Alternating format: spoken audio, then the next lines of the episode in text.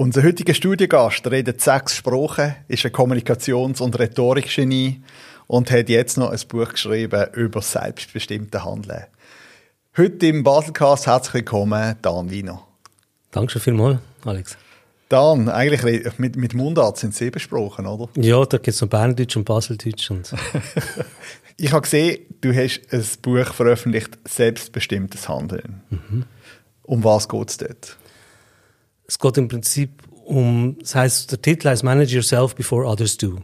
Und es geht eigentlich darum, dass viele Leute im Berufsleben stehen oder in einem beruflichen Umfeld stehen und abhängig sind natürlich von anderen Leuten, die über sie bestimmen, Umstände über sie bestimmen und vor allem, wenn der Druck groß ist oder wenn man jetzt zum Beispiel im Homeoffice ist, ist der Druck sehr groß, äh, dass, man dem nur nachrennt und nicht vergisst, was man eigentlich selber will und was eigentlich die wichtigen Sachen sind. Und das Buch ist im Prinzip eine Anleitung, wie man das wieder finden kann. Ich habe im Zusammenhang von dem Buch kann ich aus der Corona-Situation raus, äh, habe ich das wahrgenommen so. Hast du das spezifisch jetzt für Corona geschrieben gehabt, also für die Zeit jetzt, wo die mhm. Leute im Homeoffice sind, oder hast du es eh geschrieben und hast es gefunden, man kann es noch gut so verpacken? Nein, das ist mehr eine Frage, wie man es dann verkauft am Schluss, aber eigentlich arbeite ich an diesem Thema seit sieben Jahren und ich habe angefangen so mit Time-Management und auch Kurs und Leute beraten in diesem Bereich und dann hat sich das so verdichtet, es ist immer mehr Material dazugekommen. Ich lerne ja auch immer selber von den Leuten, die ich mit ihnen zusammen arbeite. Und dann im letzten Frühling hatte ich ja Zeit, gehabt, mehr Arbeitszeit, als ich eigentlich hätte frei und das habe ich genutzt, um zwei Bücher zu schreiben. Hast du noch eigene Erfahrungen reingebracht? Ja, sicher. Also ich bin eigentlich, seit ich kann denken, selbstständig und ich habe viel Projekte gemacht, ich habe viel eigene Projekte angerissen. Ich bin in meinem Leben vielleicht vier Jahre angestellt gewesen, wenn man alles zusammenzählt. Und den Rest habe ich eigentlich selber immer wieder müssen schaffen. Wie kann ich Ziele erreichen? Wie tue ich das definieren? Wie komme ich durch schwierige Zeiten? Wie geht es in guten Zeiten? Wie geht man mit Erfolg um? Wie geht man mit Misserfolg um? Und all die Fragen habe ich natürlich bei mir selber reflektiert, aber eben auch bei den Leuten, die ich mit ihnen zusammen geschafft habe und ich berate von denen lehre ich immer auch. Was ist denn jetzt die Lösung? ich denke, Schlüssel, ich weiß nicht, ob es eine Lösung ist. Ich, ich tue nicht, ähm, ich tue eigentlich mehr Schlüssel geben als eine Lösung. Und der Schlüssel ist, sich am Anfang zu, zu fragen, was ist die subjektive Qualität, die ich gerne hätte in meinem Leben. Also was ist mir wichtig, für was stand ich am Morgen auf? Und das ist etwas, was man manchmal verliert und wo man aber wieder finden kann, wenn man sich eben die Frage stellt. Und das ist der Schlüssel zum Einstieg, das ist auch der Einstieg von diesen sieben Schritten, die in diesem Buch beschrieben werden. Aber ist es so einfach? Also weißt, wenn ich jetzt in meinem Kollegenumfeld schaue, dann gibt es die, die seit 20 Jahren immer reklamieren, und es gibt andere, die lösungsorientiert immer einfach einen Schritt weitergehen. Und ich, ich, den anderen könnte ich wahrscheinlich fünf so Bücher geben. Das würde sich trotzdem nicht ändern. Es ist, es ist, ist Im Endeffekt. Eine Wesenssache. Das ist immer das ist eine spannende Frage, wo, wo man, also ich komme ja auch vom Theater her und da fragt man sich auch, hat jemand Talent oder äh, kann man ein anderer guter Schauspieler werden? Und das ist eine ganz grundsätzliche Frage. Ja, es gibt Talent, das ist ganz klar. Es gibt Leute, die einfach, die gehen ins Wasser und die schwimmen und die, wie Katze, oder, wo man ab, landet auf der Pfote und andere hauen sich den Grindi. Aber man kann es auch etwas lernen und ich denke, Talent kann man nicht lernen. Aber eine Technik, ein Vorgehen kann man sich durchaus aneignen und durch das die Schwächen, die wir alle haben, können kompensieren. Und da ist jetzt, das ist wirklich eine Anleitung, es sind eben so sieben ganz konkrete Schritte. Es ist nicht kompliziert, aber es braucht eine Konsequenz, äh, dran zu bleiben. Es braucht Willen, es braucht auch Positivität. Und das ist nicht allen so einfach gegeben, aber das muss man sich erarbeiten, wenn man das nicht hat. Sag noch schnell, wo man es bestellen kann. Auf welcher Webseite findet man es? Das findet man äh, Panterei, das ist der, Verlag, der das rausgegeben hat. Das ist in Zürich, panterei.ch. Man muss wissen, dass man Rei mit RH schreibt. und sonst bei mir äh, auf meiner Webseite Communication and Culture c-culture.com slash books. Gute Überleitung zu deiner Firma Communication and Culture. Du gibst ähm, eben Kurs, Rhetorik, Präsentation, Verhandlungen, Konflikt, Zusammenarbeit mit den Medien. Wie bist du auf das gekommen? am, also ich habe eine Ausbildung als, als Schauspieler, Theaterpädagoge, ich habe 30 Jahre Erfahrung auf der Bühne. Und ich habe dann auch gemerkt, dass mich nicht nur äh, es interessiert, wie es ist auf der Bühne oder auch Produktionen zu machen, sondern auch etwas zu vermitteln. Und das hat dann angefangen vor etwa 15 Jahren, 18 Jahren jetzt schon, wo ich äh, in ein Netzwerk von Trainerinnen gekommen bin, wo mir gesagt hat, du probier mal das aus, also wäre das etwas für dich Kurs zu geben und für mich ist es eine tolle Erweiterung vom, von dem, was ich mache dass ich eben auch Leute das Wissen, das Handwerk, das schauspielerische Handwerk kann vermitteln, damit sie es können nutzen in kommunikativen Situationen. Und weil mich eben auch Methoden und Systeme interessieren, habe ich dann auch eigene Systeme und Methoden entwickelt, wo ich dann den Leuten an die Hand geben kann. Und es geht immer wieder darum, dass es praxisorientiert ist. Eben, du bist äh, als Schauspieler erfolgreich. Du hast das Salzburg Stier gewonnen. Das ist ja etwas vom vom, das kenne ich zumindest. Ja, ja, ja, genau. Oscar, das, Salzburger Stil. Genau, genau, so in dieser Reihe. ja, es ist, ah, ich finde, Erfolg ist immer, ist immer noch schwierig zu messen, weil man hat, ganz, also es ist ein Erfolg von einem Preis und das finde ich auch toll, dass wir da bekommen haben.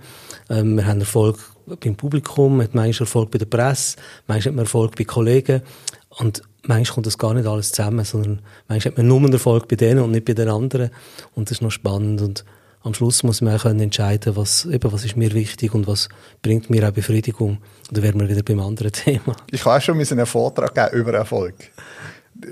Als ich dort das ein vorbereitet habe, habe ich das Gefühl gehabt, Erfolg ist nicht einmal das, was du für dich machst, sondern Erfolg ist das, was die Leute in dich projizieren.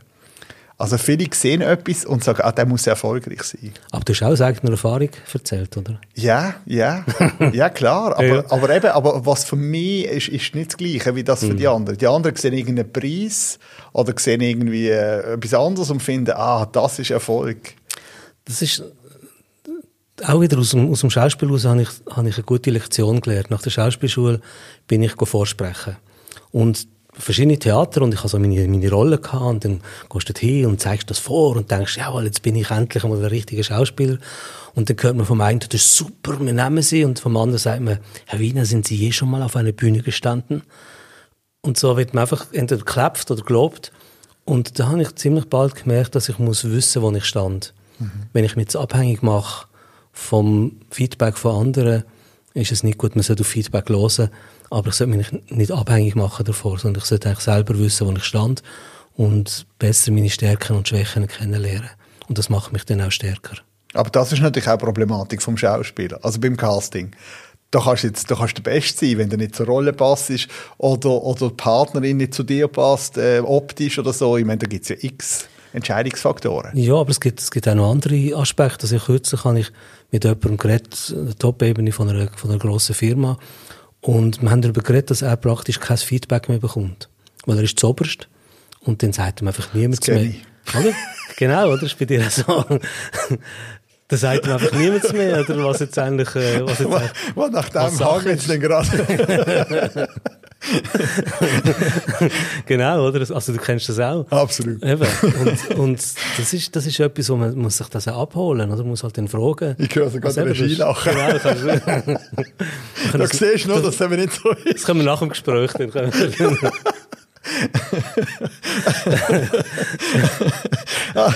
haben wir es nicht vor der laufenden Kamera machen. Ja, die, die läuft, da können wir nicht mehr ändern. Ja, ähm, Nochmal zurück zu deinen Schulungen. Jetzt eben das eine ist, also ich meine, dann ist klar, als Schauspieler, du lernst, du lernst in eine Rolle zu schlüpfen. Und du weißt, wie du wirkst, du weißt, was mhm. du musst machen, der Körperspruch. Mhm. Mhm. Aber wie bringst du jetzt das jemandem bei? Weil die Rolle nachher kannst du ja nicht voraussehen. In einem Theater ist es einfacher, aber im mhm. Leben? Ja gut, es gibt keine Lebensschule, also es ist immer ein beruflicher, beruflicher Machen wir ein Beispiel. Kontext. Warum läutet ihr eine Firma an? Eine Firma läutet mir an, weil sie Führungskräfte haben, die Kontakt verloren haben mit ihren Mitarbeitenden durch die Art und Weise, wie sie kommunizieren, dass sie keinen Zugang finden, dass sie die falsche Sprache reden, dass sie finden, sie sollten sich weiterentwickeln, sie werden die ganze Firma verändert sich und, und Veränderungen haben ja sehr viel damit zu tun, wie man miteinander kommuniziert. Dann stelle ich aber jetzt provokativ die Frage, warum sind denn die überhaupt in der Führungsposition, wenn sie das nicht können? Weil man das nicht lernt, man wird nicht, man kommt nicht in eine Führungsposition, weil man alles kann sondern weil man gewisse Fähigkeiten hat, weil, weil man in gewissen Sachen gut ist und, und oft, die, gerade die kommunikative Fähigkeit, hat man nie gelernt. Ich weiß nicht, ob das in der Schule, hast du Lehrerin gehabt, Lehrerin in Kommunikation? Nein. In der Pause vielleicht, äh, hast gelernt, was, was, äh, der Stärker hat immer recht. Und dann kommst du ins Berufsleben, dann kommst du, der Chef hat immer recht. Und also mir denkt aber schon, dass bei den grossen Unternehmen, aber einer gewissen Kaderstufe, hast du schon auch mal einen Kommunikationsworkshop. Ja, aber da geht also vielleicht du zwei Tage. Nein. Schau, schau, einfach mal, schau einfach mal die Zeit an, wo jemand eine Ausbildung macht. Vier Jahre, acht Jahre, wird studiert. Mhm. Und Kommunikation ist zwei Wochen. Und Kommunikation ist die Hälfte vom Erfolg. Ungefähr. Mhm. Je nach Position, mhm. je nach Art und Weise, wie du schaffst. Und es wird viel zu wenig äh, daran geschafft, weil die Leute überzeugt sind, das ist etwas, was man so ein bisschen muss eben im Blut haben, das muss man nicht können und sich nicht bewusst sind, dass das, eine, das, ist, eine, das ist eine Technik, das ist ein, das ist ein Können, das ist ein Know-how, da gibt es Methoden dazu und meine, mein Ansatz ist wirklich sehr systematisch. Also heisst das, das ist etwas, was man kann üben und, und jetzt kommt noch das Zweite dazu. Du hast vorhin gesagt, ja, das eben, man kann dann nicht wie eine Rolle üben. Ich tue Kommunikation nie ohne Inhalt vermitteln.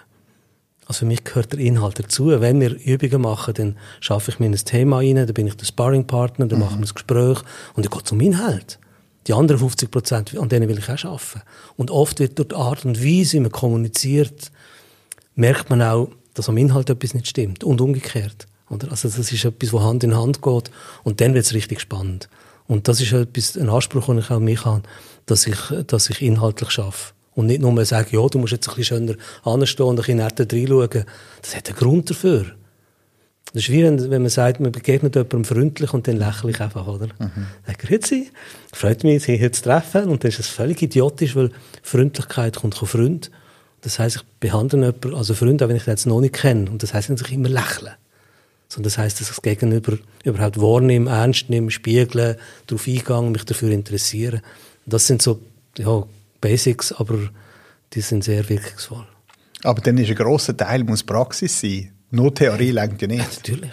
Aber natürlich. wie viele Leute hast du nicht mehr so einen Kurs? Lass mich roten. Also, du. da gegenüber. Und denen können, sagen wir, vier bis sechs mhm. können zuschauen. Von dem lernst du auch viel. Mhm. Und dann ist vielleicht noch einer, der es filmt, dass der, der wo, wo, wo selber dran ist, es auch noch schauen kann. Mhm. Also mehr als zehn bringt es nicht. Nein, das ist so.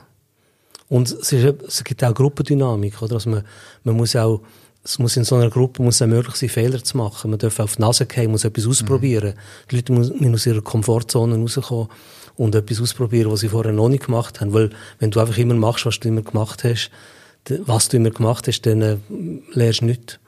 Das heißt, wir probieren Sachen aus, es ist ein geschützter Rahmen, mhm. äh, wir sind mutig, ich gebe ihnen neue Tools, ich tue sie ja provozieren und mit dem kann man dann sagen, oh wow, und dann merkt man, auch beim Video zum Beispiel, sehe ich nicht nur, was schlecht ist, sondern die Leute sehen dann auch, hey, ich bin gar nicht so, ist gar nicht so übel, hm, aber da könnte ich wahrscheinlich doch noch etwas besser machen. Und das sind so, das sind, ja, dann, dann wird es richtig spannend. Und klar, man lernt voneinander, man baut Sachen auf, du auch didaktisch aufbauen, so einen Kurs, wie man dann Schritt für Schritt am Anfang vielleicht längt es schon nur mal zu üben, Grüezi zu sagen. Und dann mit der Zeit kommt dann der Inhalt, wie baut man den Inhalt auf, da gibt es auch, auch Strukturen, wie man einen Inhalt gestaltet, dass es dann auch wirkt. Und eben, es geht um Inhalt und Verbindung vom Inhalt mit der Kommunikation. Jetzt in der heutigen Zeit, wo viele Vorgesetzte müssen über Video kommunizieren und auch führen, wo ist dort die Schwierigkeit? Es gibt ganz viele Schwierigkeiten, weil oft sind die Leute gewohnt, erstens mal die Leute per, auf Zeit zu messen. Oder? Also früher hat man einfach gesagt, du musst einstempeln, ausstempeln und das ist die Arbeit. Heutzutage wird man viel mehr natürlich nach Leistung beurteilt und es ist auch nicht jetzt, dass man einfach den Griffel fallen lassen und sagen, es ist Zeit um, sondern man muss so etwas leisten. Das ist aber auch in der Führung dann wieder schwieriger, weil wenn man die Leute nicht in der Nähe hat, äh, wie, wie misse ich denn das? Wie merke ich denn das? Das kann ich vertrauen. Das ist ein ganz wichtiger Punkt mhm. zu den Leuten, die daheim sind. Und das Zweite ist, ich habe festgestellt, es gibt unterschiedliche Führungsstile. Es gibt so Führungsstile, die sehr intuitiv führen. Die sind, gehen so an und sagen, ja, hm, und das sind auch sehr gut, aber die brauchen den Kontakt. Es gibt Leute, die sehr so mit Vorbild äh, führen. Auch die haben es eher schwierig. Und die, die sehr systematisch sind, sehr gut organisiert sind, die haben es ein bisschen einfacher, weil die das schon immer gemacht haben.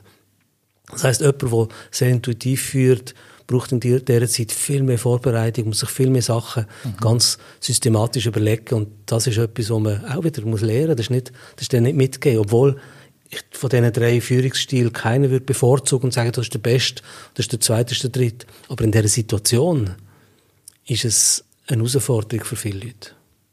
Wie gut kannst du die verschiedenen Sprachen? Könntest du den Workshop in allen Sprachen geben? Nein, ich kann in vier Sprachen kann ich arbeiten. Das ist? Deutsch, Französisch, Englisch und Russisch. Okay. Ähm, Schweizerdeutsch, wenn du das noch willst, Berndeutsch. Ja, ja, Baseldeutsch, dann sind wir auch Genau, genau. Wie hast du denn jetzt, ich meine, so einen, gut, so guten Spruch zu lernen? Also, ich meine, auf der einen Seite hast du Family und dann verliebst du dich vielleicht einmal, deine Frau kommt aus Russland. Mhm. Ja, hast du dort Russisch gelernt? Oder ja, hast du ja, vorher ich habe vorher nicht können. Ja. Also, wir haben uns getroffen, wir haben Französisch und Englisch geredet und dann ist ziemlich bald klar gewesen, dass wir zusammen bleiben und dann hat sie Deutsch gelernt und ich Russisch. Also, ist das ein Deal gewesen? Oder hat also es mehr, denke, wir haben das einfach wollen. Doch, wir haben einen Deal gemacht, wir haben gesagt, wer jetzt noch Englisch und Französisch redet, muss abwaschen. Und wenn wir das beide nicht gerne machen, hat das gewirkt. und dann ist das Gefühl auf Stehen geblieben? Nein, nein, wir haben Deutsch und, Deutsch und Russisch gelernt. Nein, also ich, in einem gewissen Alter, ich war knapp 30 gewesen, da, da muss man auch das intensiv machen, jeden Tag. Wirklich, ich habe gelesen, Gedichte, ich habe wie ein Kind gelernt, mhm. Sprachen. Und ich arbeite aber immer noch dran. Ich lese, viel, ich schreibe mir Wörter raus, also auch auf Englisch, auf Französisch. Ähm, ich arbeite mit Übersetzern, mit Professionellen, wo wir meine Unterlagen übersetzen. Das Buch kann ich auch auf Englisch übersetzen lassen. Und dann lehre ich ständig dazu und das ist, das ist auch wichtig. Also man schafft wenn man, wenn man an der Sprache, wenn man sie nicht braucht und nicht daran schafft, dann ja, geht sie ein bisschen verloren. Ja, weil meine Eltern haben immer gesagt, Sprachen sind der Schlüssel zur Welt. Und ich meine, mit so vielen Sprachen kannst du ja wirklich weltweit arbeiten. Bei dir ist das mal kein Spruch. Was für eine? Für dir, bei dir ist das mal kein Spruch. Weißt, viele sagen, ja, ja, ich kann überall arbeiten. Aber natürlich Ach, kannst kein du, Spruch, jetzt kein Spruch, ja. ja natürlich kannst du irgendwo arbeiten und gut Englisch. Mhm. Aber je nach Land spielt es halt dann gleich wieder eine Rolle, ob du den Muttersprache hast oder nicht. Ja, das ist sicher so. Also es geht darum, einerseits die Sprache, also gut, Englisch reden ja alle ein bisschen, also mhm. also gerade im Business. Und dann muss man noch die verschiedenen Akzente lernen. Äh, von eben Asien bis Lateinamerika, bis Frankreich, Italien, das ist auch, auch herausfordernd.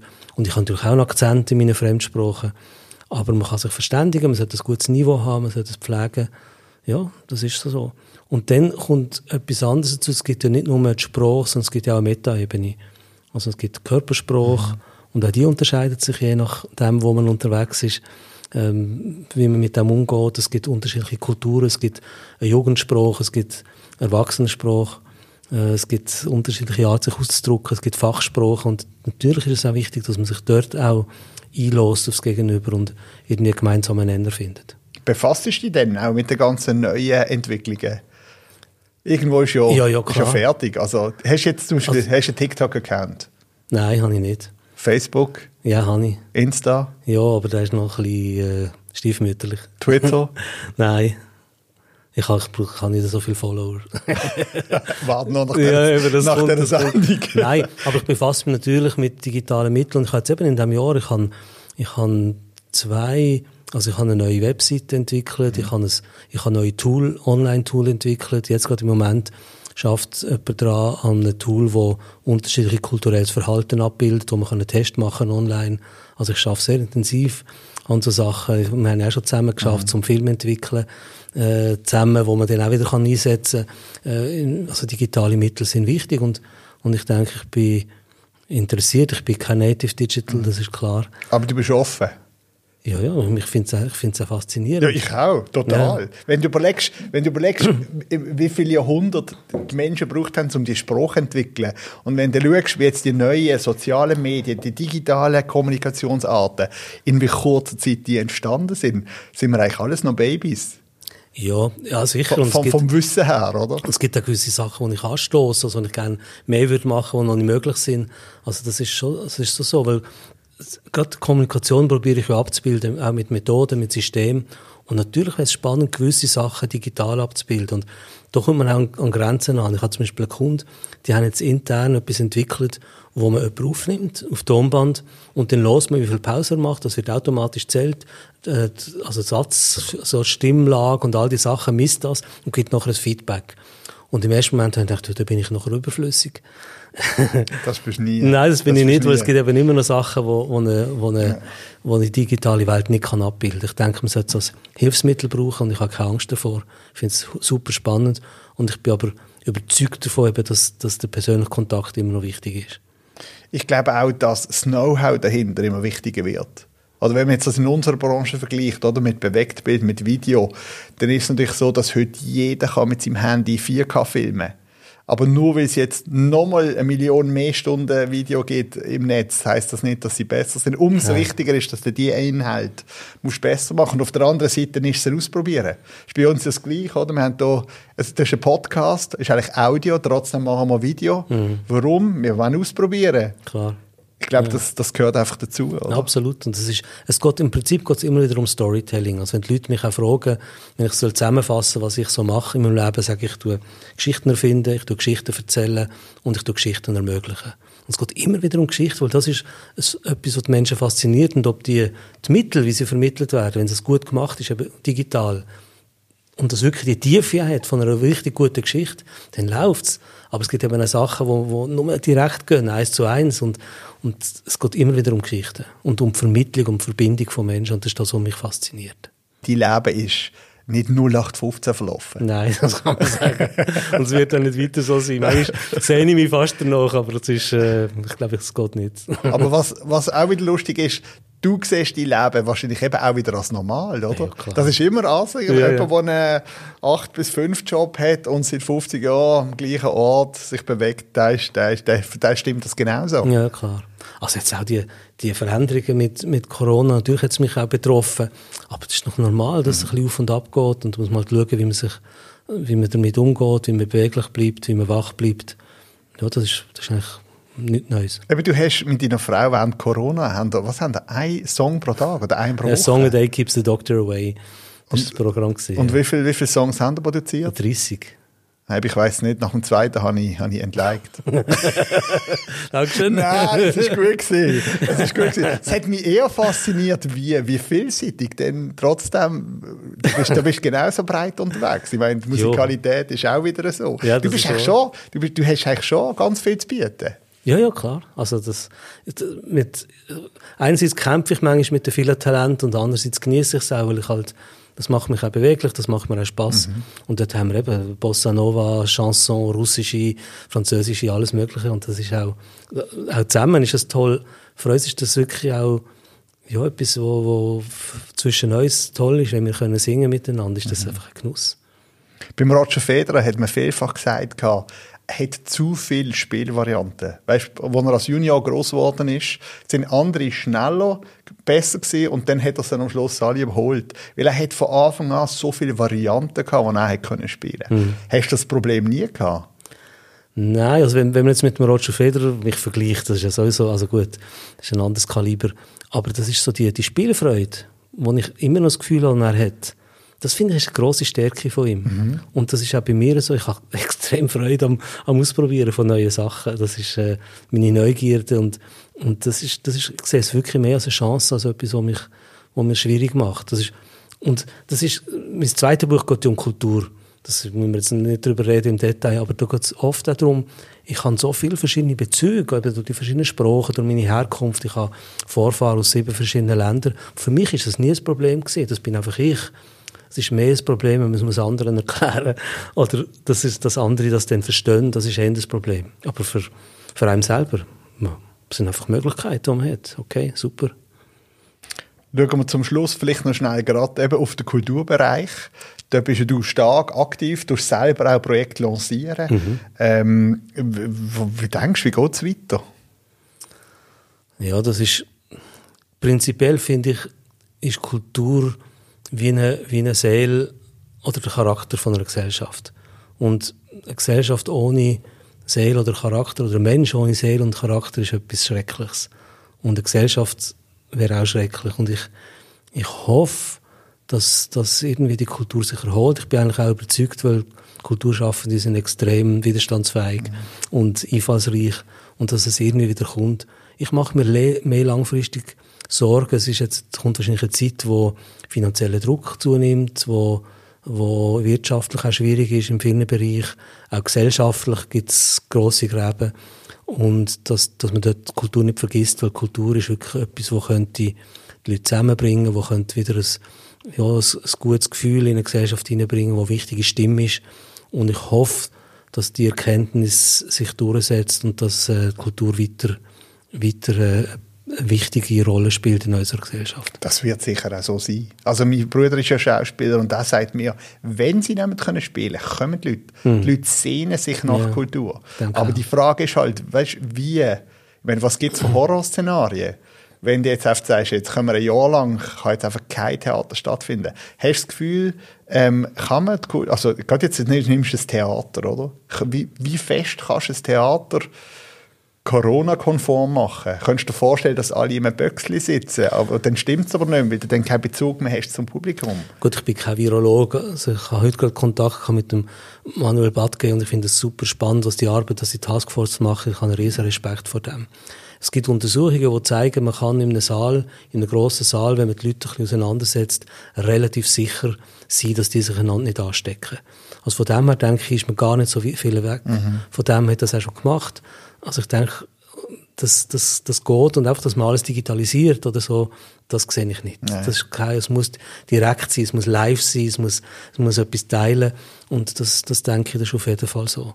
Ich, ich denke, ich habe mehr so, beim, beim Wahlkampf, zum Beispiel im Präsidialdepartement, mhm. habe ich mich auch genervt und auch gewehrt dagegen, dass nie über Kultur geredet worden ist. du hast ja dann ein eigenes Forum organisiert. Ich habe einen Talk ja, organisiert, ja. Wo, das, wo das irgendwie nachholt. Und das ist einfach die Diskussion, die werde ich dass die nicht, nicht irgendwie untergeht. Ich habe keine Angst, dass die Leute keine Lust haben auf Theater, mhm. aber ich finde es wichtig, dass, es, dass man Bedeutung versteht und das hat auch damit zu tun, dass man Gefäße zur Verfügung stellt, dass man Geld zur Verfügung stellt, auch und gerade in einer Zeit, wo, wo, wo wirtschaftlich und gesellschaftlich schwierig ist.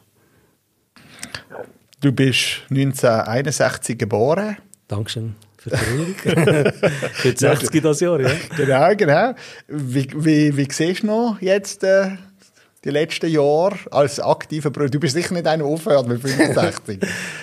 ich habe mir so einen Text geschrieben darüber, wo man sagt, also irgendeiner hört Schotzeit auf und fängt Notzeit an, oder? Mhm. Also ein Kleiner kann schon laufen, ein Alter kann noch laufen, mhm. oder? Also ich bin eindeutig in dieser Notzeit, wo er noch vielleicht noch das eine oder andere vorhat ich habe eigentlich kein Problem mit meinem Alter, also ich lasse auf mich zukommen. Ich finde, man muss adäquat sein. Also ich gehe nicht an und sage, hey Leute und so, ich mache jetzt da irgendwie, fange von rappen. Ähm, das habe ich zwar auch schon gemacht. ja, wie das, auch das könntest. ja. Aber weißt, hast du noch Pläne? Hast du noch etwas auf der Bucketlist? Was, das muss ich jetzt noch. Das, das fehlt mir. Mm. Noch irgendwie äh, ein Tango-Konzert und oh ja, äh, den Niagara-Fall mit einer Nein. russischen Tänzerin. Hast du irgendetwas, was du sagst? Mm. Nein, ich glaube, ganz so, ganz kleine Sachen. Eben, ich würde gerne, also, ich arbeite an, an, so kleinen Text. Ich arbeite, ich würde auch gerne eigentlich, was ich eigentlich Lust habe, doch auf die Frage, ähm, ich habe noch Lust, mehr Musik zu machen. Also ich schreibe immer wieder Musik, ich spiele Gitarre. Das ist in letzter Zeit, abgesehen von diesen, von diesen Songs, ein bisschen zu kurz gekommen. Und das, das würde ich eigentlich gerne machen. Aber man muss ja immer schauen, was, was braucht es. Also ich bin nicht, es ist nie Selbstzweck sondern wenn ich Kultur mache oder wenn ich etwas schreibe oder etwas mache, brauche ich auch das Publikum, wo das, wo das braucht. Und das ist eigentlich für mich dann auch die Frage, nicht, dass ich mich am Publikumgeschmack will anpassen, aber dass ich etwas kann teilen kann, wo dann die Leute auch hören und sehen und wo ich etwas kann, noch etwas kann geben kann.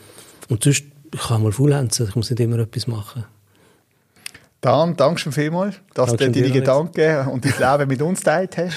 Ja, schön gewesen. Wir behalten dich im Auge und hoffen, du bringst wieder einmal 30 neue Lieder auch ohne Corona. ja, danke schon vielmals fürs Gespräch. Dankeschön. Der Baselcast, produziert von fadeout.ch.